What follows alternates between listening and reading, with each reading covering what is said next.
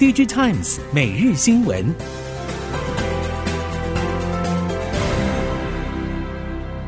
听众朋友们好，欢迎收听 DigiTimes 每日新闻，我是王方月，现在为您提供今天的科技产业新闻重点。首先带您关心。被视为是次世代明星显示技术的 Micro LED，在今年 CES 展场上绽放光芒。除了三星显示器展示了透明 Micro LED 显示器之外，中国面板厂 TCL、华星与天马等也都有产品亮相。但最抢眼的还是台厂的友达与群创，大量运用 Micro LED 先进技术，在车载显示相关应用上凸显没有 OLED 的台厂，更希望借由 Micro LED 技术在显示领域赛道上弯道超车的决心。华硕去年再推出电竞掌上型游戏机 ROG Ally。由于华硕拥有强劲电竞品牌与多年累积的硬体研发优势，刚上市就迅速抢食 Steam Deck 版图，成为华硕多年来少见初登场就缴出销售佳绩的产品，对营收贡献快且大。估计全年至少带进将近两百亿元营收。预计今年中会在乘胜追击推出第二代。而继联想和乐金电子之后，近期微星也跟进发布 Cloud 掌上型游戏机。由于维新在电竞市场品牌实力不亚于华硕，能否抢食华硕新开出的掌机版图，已经成为市场关注焦点。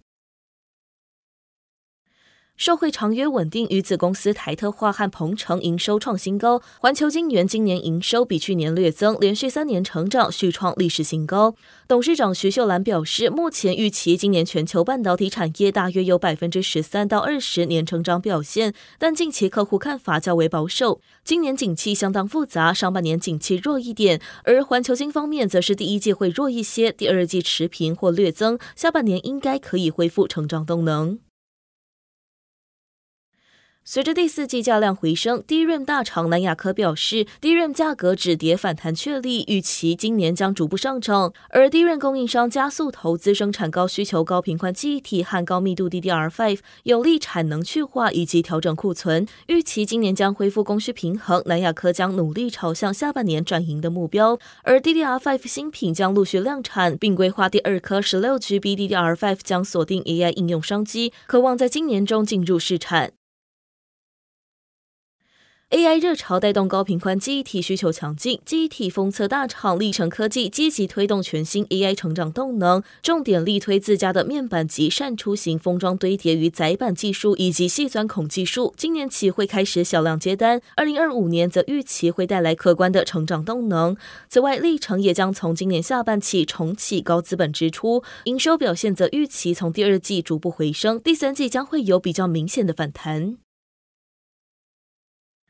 AI PC 无疑是今年 CES 展会中的一大亮点，在国际大厂纷纷秀新品之下，MOSFET 业者也持续朝新产品布局，准备二零二四年营运回神。针对 AI PC 应用，业者表示，由于新增类神经元运算器，电源需求可能升高，使用 MOSFET 颗数不一定增加，但对于功耗要求会更高，且单价也会提高。展望后市，在 AI 浪潮持续之下，应用领域将从云端伺服器到终端笔电、PC、手机等装置，带动相关产业市场发展。MOSFET 业者看好微软在加入 Copilot 专属按键之后，将进一步推升企业换机潮，为产业挹注新动能。随着技术不断进步，生成式 AI 在手机产业的应用情境正在加速面世。近来，多家中国手机业者接连官宣大型语言模型进展，两款搭载联发科天玑九千三晶片的 AI 手机 vivo X 一百系列以及 OPPO 旗舰机种 Find X 七系列都支援七十亿参数 AI 大型语言模型。OPPO 资深副总裁兼产品长刘作虎强调，再不布局大型语言模型的手机厂商就没戏唱了。不过，在业界看来，虽然大型语言模型渴望是未来手机厂商的发展重点，但短期内能否刺激消费者换机，还存在相当变数。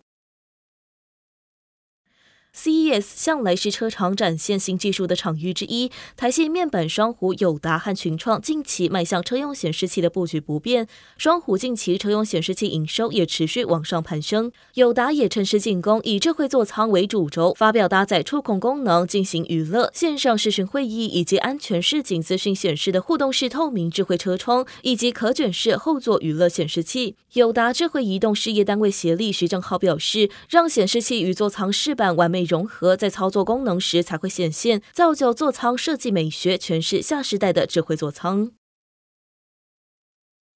对于电动车产业的投入以及推动，已经是鸿海集团转型升级上的主轴。根据了解，鸿海对于中国汽车和新能源车市场一直以来都持续关注与接触，而近期成立的富士康新能源汽车产业发展有限公司，则可以算是对中国新能源车市场加码的最佳证明。供应链相关人士表示，由于中国市场情况相当特殊，如果强调制造、生产与供应链管理等强项，对红海而言不止没有优势，反而会受到许多法规上的限制。因此，红海针对中国市场多半是采化整为零的方式，以零组件供应商的形态切入供应链中。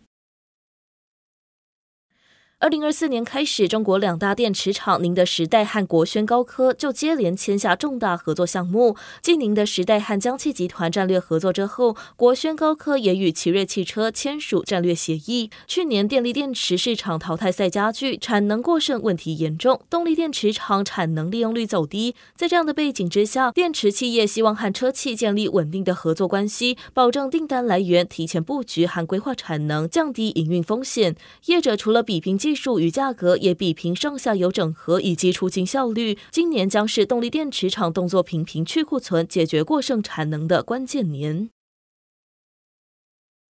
随着运算能力提升和宽频通讯环境完善，越来越多产业将智慧化视为价值升级的主要方向，带动对产业电脑的需求增加。不只是制造业、石化、工业控制、交通运输等传统产业电脑擅长的领域，电动车、充电桩、新能源和低轨卫星等新兴产业，也都可以看到产业电脑业者的身影。产业电脑业者认为，充电桩和低轨卫星等新兴应用，除了仰赖强固型产品特性去面对艰困的使用环境。之外，很多业者发展初期的需求规模都不大，但对于客制化有较高的要求，正适合长期以客制化为重点的产业电脑业者。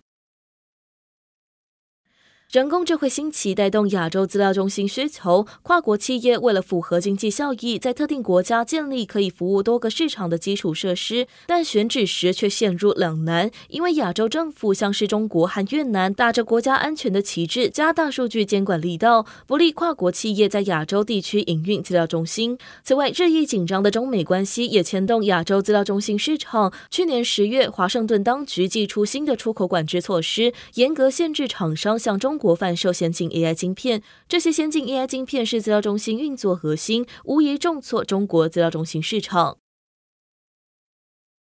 惠与购并詹博网络，两家都是网通业巨头品牌，合并后会带给网通产业何种变化？业界分析，首当其冲的是两家公司的竞业，Cisco 和 Arista。其次，两家公司的结合，双方都强调 AI，也意味着 AI 在未来网通产业可能带来的冲击与机会。值得留意的是，业界分析两家公司的合并可能也和 NVIDIA 有关。AI 领头羊 NVIDIA 已经推出 Spectre Max 平台，将晶片、交换器和作业系统软硬体全数。整合在内，对既有网通业者形成新的压力。惠与和占卜网络的整合，也透露网通业者对 NVIDIA 进军网络平台的焦虑。